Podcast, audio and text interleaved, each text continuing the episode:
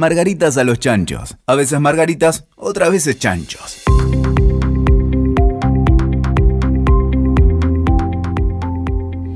Hola, bienvenidos a un nuevo capítulo de Margaritas a los Chanchos.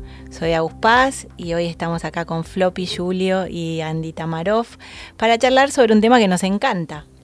El cambio en la forma en que nos agrupamos como seres humanos, pasando de relaciones de control a relaciones de conexión.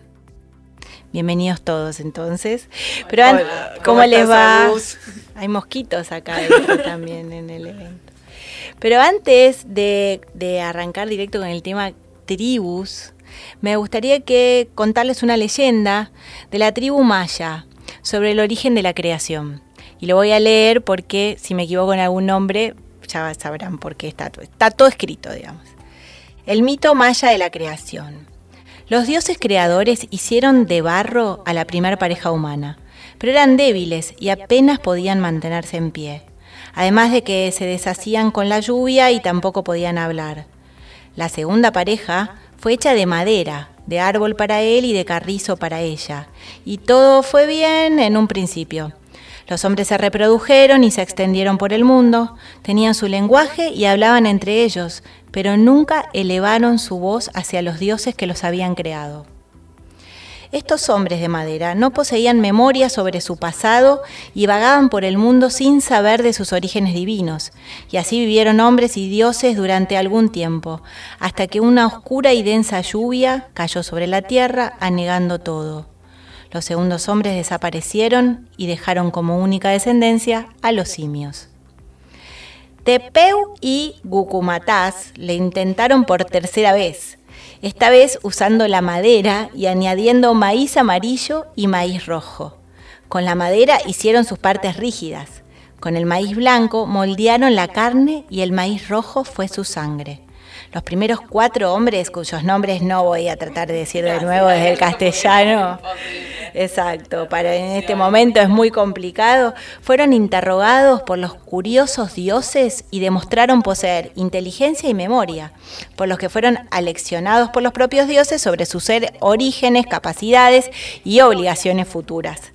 La perfección de su obra en realidad terminó por intimidar a estos dioses, quienes temieron que su creación quisiera alzarse sobre ellos y ocupar su lugar.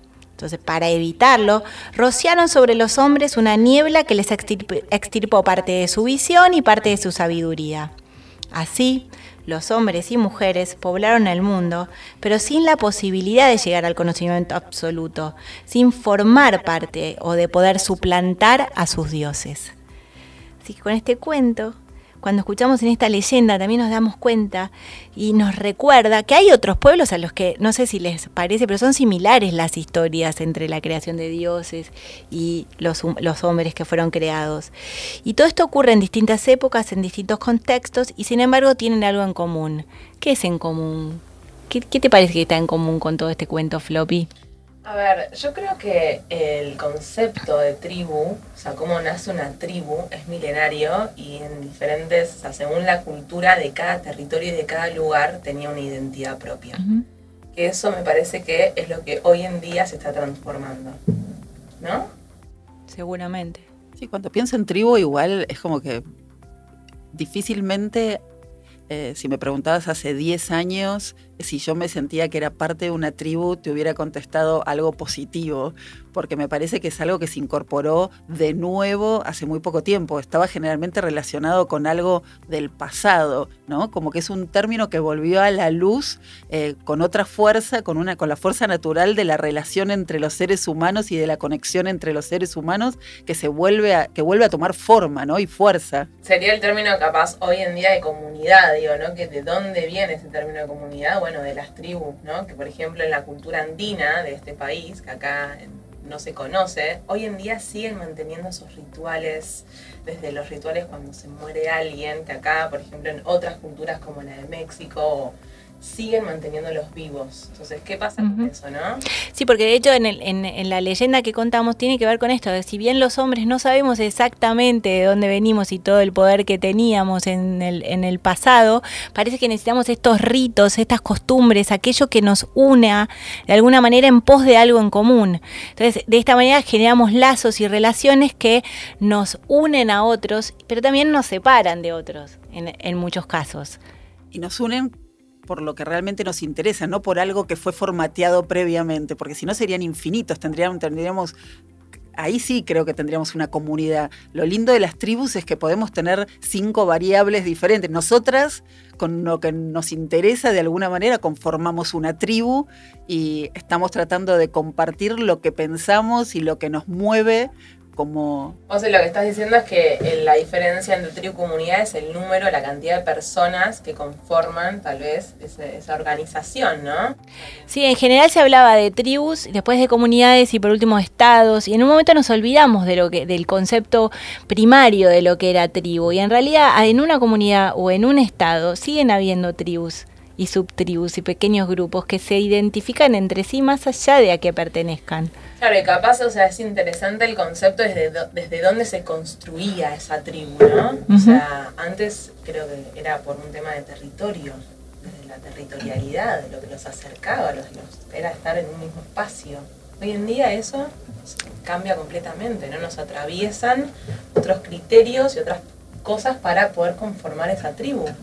Tal cual, y seguimos buscando porque somos así, necesitamos eso tribal en, en, nuestro día a día, seguimos buscando quienes nos acompañan en este camino más allá de que no estén en el mismo territorio. Quizás al principio, como dice Harari en su libro Sapiens, eh, había una necesidad puntual de formar tribus para protegerse entre ellos porque, eh, según él, en su libro, el, el, humano eh, nace prematuro por una necesidad de, que, de poder pasar por el canal de parto desde que se vuelve erecto entonces empieza a diferenciar del resto de los animales solo por querer estar parado, además de, poder dialogar y, compartir conceptos que también van a formar parte de la tribu, que son conceptos eh, imaginados por el hombre, ¿no? que es otra característica. Y entonces ahí había una necesidad de proteger a las a las mujeres que tenían sus crías o sus niños y nacían y demás, y había que cuidarlas porque estaban desvalidos.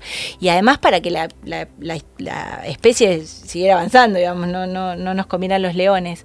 Y de eso se, fueron, se fue armando algo cada vez más sofisticado que nos permitió evolucionar como, como seres también, ¿no?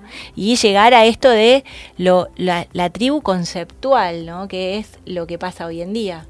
¿Cómo sería la, cómo nos unimos a nosotros con otros en estas tribus modernas? Muchas veces por intuición, o sea que compartimos como intereses, intuitivamente conformamos una nueva tribu. O por ahí eh, lo que está conectándonos es como un punto de vista en común con relación a algo, ¿no? Y me parece que eso es increíble, cuando ella decía que es algo imaginario. Es algo imaginario, pero el punto de vista para nosotros es la realidad. Entonces genera como... Eh, un, concepto de pertenencia muy fuerte, porque eh, lo, transformas en, algo real cuando, cuando es tu punto de vista. Y lo que pienso es que eh, en este mundo que cada vez por ahí nos permite, eh, por un lado, estar más independientes y movernos cuando queremos, donde queremos, a su vez las tribus nos unen porque podemos ser parte de muchas tribus por distintos intereses que tenemos, por distintos formas en que nos movemos o nos relacionamos o ámbitos donde nos movemos, tribus laborales, tribus de amistades, eh, tribus por intereses o por proyectos. Eh, por personalidad, identidad, digo, también no va por ahí, digo, como que esa tribu cree en su propia verdad, entre comillas, obviamente. Y eso genera también muchas discusiones con las otras tribus que también creen que tienen su propia verdad.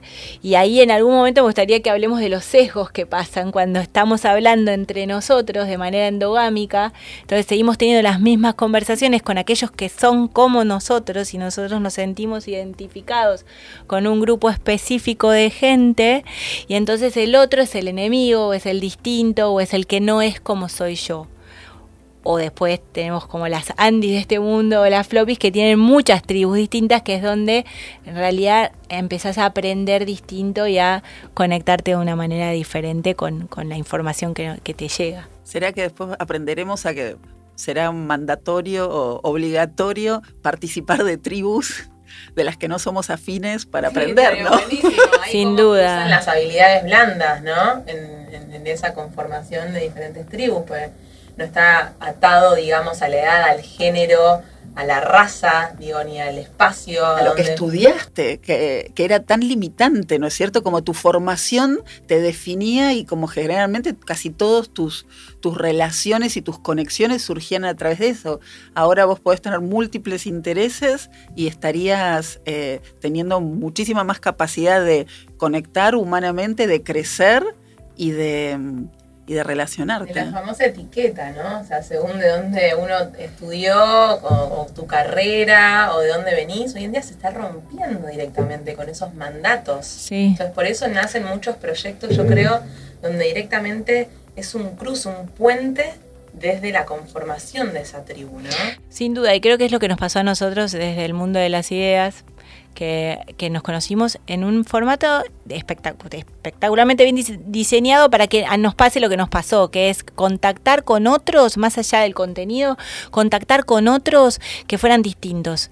Y eso nos abrió muchísimo la cabeza, no sé si coinciden, pero la verdad que yo cambié después de ese curso o de un viaje.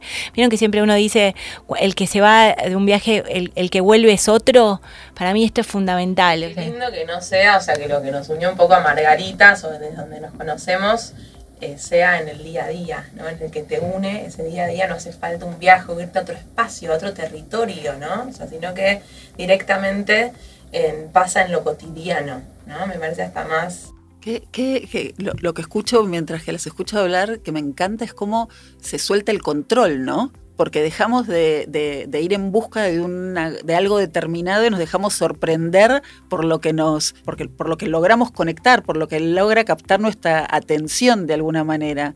Eh, que por ahí hace 10 años eh, uno iba todo el tiempo pensando en metas o en objetivos y manejabas otro tipo de discurso, otra forma de relación con el resto de los seres humanos.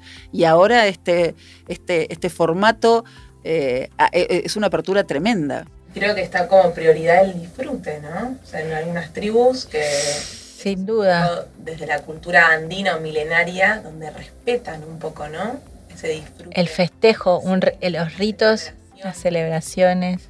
¿Y qué pasa hoy con las digital nomads? Eh, es interesante que hay, hay muchas tribus distintas, pero las, los nómades digitales o digital nomads eh, eh, tiene que ver con esto de que en realidad ya como no necesitamos un mismo lugar para trabajar, puedo trabajar desde mi casa, puedo trabajar remotamente, se usa internet para conectarse desde lo laboral.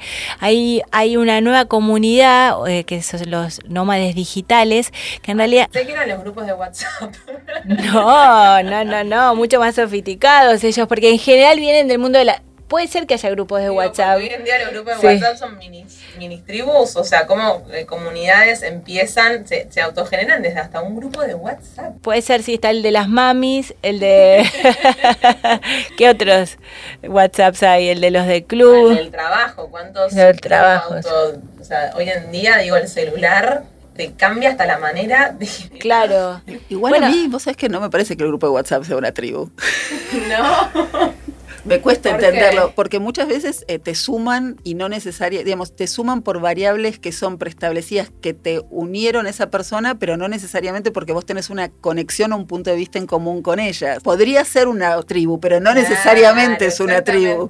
Voy hasta nacer desde ahí. Claro. Sí, eh, que pueden nacer seguro, pero que para que se conforme como tribu tienen que compartir más cosas, digamos. o sea, tiene, yo creo que tienes que tener voy a hablar de, gustos compartidos, de maneras de pensar compartidas o intereses que empiezas a compartir. Tenés que empezar a tener celebraciones que acompañen a esa tribu. Las, tribus tienen que celebrar los stickers de WhatsApp.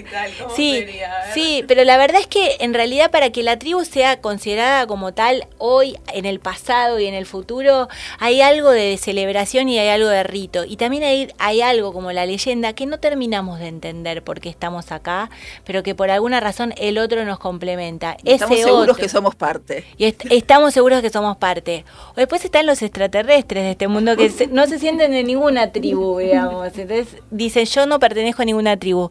Lo cual probablemente no sea cierto, porque debe haber una tribu por ahí dando vuelta que sea de ellos. O no. Digo, porque no. Sí, yo creo que lo debe haber muchos que se sienten que no pertenecen a ninguna tribu, pero que como no se conforman como tal, andan solitarios por el mundo. Claro, y creo que justamente por eso hoy en día que la comunicación está tan abierta y tan fácil de acceder, esas personas, esos que se sentían, como vos decís, extraterrestres, se pueden hasta conectar y conformar una nueva tribu gracias a la tecnología. Exacto, la, la ampliación de lo digital, lo, de lo virtual, hace que ya no necesites ni siquiera ver al otro, lo puedes solo imaginar.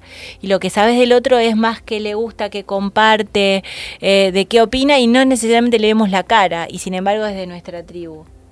Y también dentro de las organizaciones hay tribus que, que por, una, por una misma manera de ver a la organización son distintos de otras tribus que operan ahí adentro. Entonces están los que van para atrás y que todo, todo les cuesta, o los que están enojados, o las tribus que van para adelante y son las que van generando los cambios en las organizaciones. Los roles que hay dentro de las tribus, porque me parece que eso es muy interesante, cómo se complementa dentro de una tribu esas diferentes miradas, esas diferentes que cruza la personalidad también, ¿no? Y me parece que eso es lo rico de la tribu, porque uno se nece- necesitas del que está siempre para arriba, positivo, el proactivo, necesitas de la persona capaz más estructurada, o sea, creo que esa es la riqueza también de que hoy en día, en, por ejemplo, en la cultura andina, sigan vigentes esas tribus, necesitas el líder o no, hoy en día es todo, vieron el concepto de co, ¿no? De donde es todo cooperativo, o sea, colaborativo, Qué bueno, Flopino, contanos un poco más, porque yo pensé que todas las tribus tenían un líder.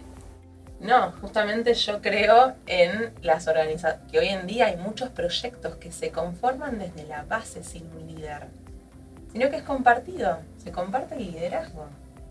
¿no? ¿Y en, a- y en algún momento hay alguna emergente o, o sigue así? ¿O, o es, es por grupos chiquitos eso? Es que pasa por la forma de cómo uno se relaciona con el otro, ¿no? Ahí es, es interesante capaz eh, la lucha de ego o de poder o de intereses, o sea, cómo se maneja eso muchas veces hoy en día en cómo se construyen proyectos donde, por ejemplo, en proyectos de integración social, donde uno capaz se, se ponía desde una posición de mayor sabiduría, también entre comillas, obviamente, y cómo se construye desde diferentes clases sociales en paridad, o sea, somos pares. Entonces, ¿qué es lo que estamos priorizando y valorando?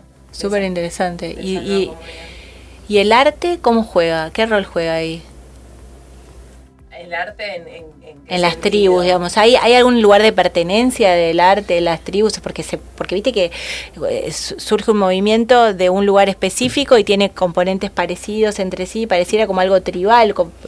A ver, yo creo que es cultural más que artístico. O sea, creo que por eso es tan interesante como eh, la cultura, cómo va cambiando y cómo va atravesando a la sociedad. Y hay, algunas, hay algunos rituales que hoy en día eh, se siguen manteniendo más allá de la tecnología, eh, sino que es más a nivel eh, comunidad, sociedad, ¿no? En, en ese sentido, sí, obviamente hay tribus más artísticas, pero por el tipo, ahí ya entra como un tema de interés. O sea, Ujú. Bajar, o sea, dentro de la cultura está el arte. Bien. ¿Y en el futuro a dónde vamos, Tamarov? Qué buena pregunta. A mí me gusta, lo que me, me- me parece muy interesante, eh, que si formamos tribus, surge, eh, surgen los proyectos o surge el destino como algo que, que no está predeterminado antes de la unión de esa tribu. Que eso me parece un concepto muy innovador, porque generalmente eh, nos movemos eh, para algún lugar y tener la posibilidad de quedarte un rato conectado, aprendiendo y viendo qué surge, y si no surge está bien, porque creo que en el mundo laboral es- por ahí me lo imagino que surgió muy naturalmente el tema de managers que se juntan por intereses o grupos de empleados que tienen una posición, como decía ella, de la empresa. Pero cuando se le da poder a algo que no está estrictamente relacionado a lo familiar o a lo laboral y empieza a tener entidad en nuestras vidas, ¿no? Y nosotros le damos espacio y tiempo porque empieza a tener valor. Y ese espacio y tiempo no tiene una dirección, ni esperamos nada de eso, más que conectar en sí mismo. Creo que eh, eh, me sumo. Quiero, tal cual. Y, imagínense además que quizás ni siquiera estemos en, planeta Tierra, a lo mejor vamos a Marte también. Entonces van a haber tribus que ni siquiera están en son interplanetarias. Inclusive en Singularity se habla del concepto de que nos vamos a conectar en algún momento a la red. Entonces nuestro cerebro va conectado a la web, a la nube, directamente. La singularidad habla de eso, el día en que la máquina o, o la inteligencia artificial se una a lo humano. Concepto complicadísimo, pero según ellos dice que está bastante cerca. Y ahí habrá tribus, digamos, de inteligencia artificial conectada con lo humano, seguramente, porque lo intrínseco se, lo llevaremos. Qué contraste en donde vos viajás tal vez 100 kilómetros desde donde estamos hoy, en Capital, y sigue pasando algo completamente diferente, lo milenario, ¿no? Como en paralelo están viviendo dos conceptos de tribus y qué riqueza es, cruzar esos puentes entre esos diferentes tipos de, conformación de, grupos humanos, porque ahí que siempre no me parece lo, lo más importante es lo humano. Parece, parece ser que esto de las tribus es muy está metido muy adentro en lo que significa ser humano. Creo que, lo interesante de algo que estamos viviendo ahora, que es un momento único en, lo que yo entiendo de, la historia del ser humano, es que hoy conviven con, en igualdad no solamente distintos rubros, distintos géneros, distintas clases sociales, en una tribu hoy puede tener el mismo peso alguien que tiene 25 años y alguien que tiene 50 años, que antes era imposible que una persona de 50 años respetara por un, por un tema de filosófico y de control a alguien de prejuicios y de, un montón de cosas que estaban instaladas en el sistema, eh, el, nivel de igualdad que presenta la propuesta de una tribu en todo concepto, ¿no es cierto? Y ahí sí rompe capaz con el concepto de la tribu milenaria, ¿no? Donde el anciano era el que más sabía. ¿Qué pasa hoy con eso, no? O sea, cómo se ve desdibujado y cómo se va a ver desdibujado a lo largo, a lo largo de los años, ¿no? Hay que, me parece eh, yo los invito a que hagan un viaje a la cultura andina que tenemos en este país, en el norte, y también conectemos un poco con eh, lo que somos desde adentro. ¿no? Seguro, y aparte de que entendamos que más allá de las diferencias, que siempre están y existen y es lo que hace que las tribus se, separen. Hay un montón en común para empezar a explorar y ver, la propuesta sería, para cerrar este podcast, que nos encontremos en distintas tribus, que busquemos aquello que nos, nos acerca al otro en vez de lo que nos aleja y en pos de eso vayamos aprendiendo cosas nuevas. Quién sabe, pertenecer a muchas tribus quizás sea el futuro esperado. Así que muchas gracias por compartir con nosotros este capítulo. Eh, seguinos en nuestras redes, en Instagram, en WhatsApp, en Spotify, etc. Margaritas a los chanchos, gracias. Escuchaste Margaritas a los chanchos. WeToker. Sumamos las partes.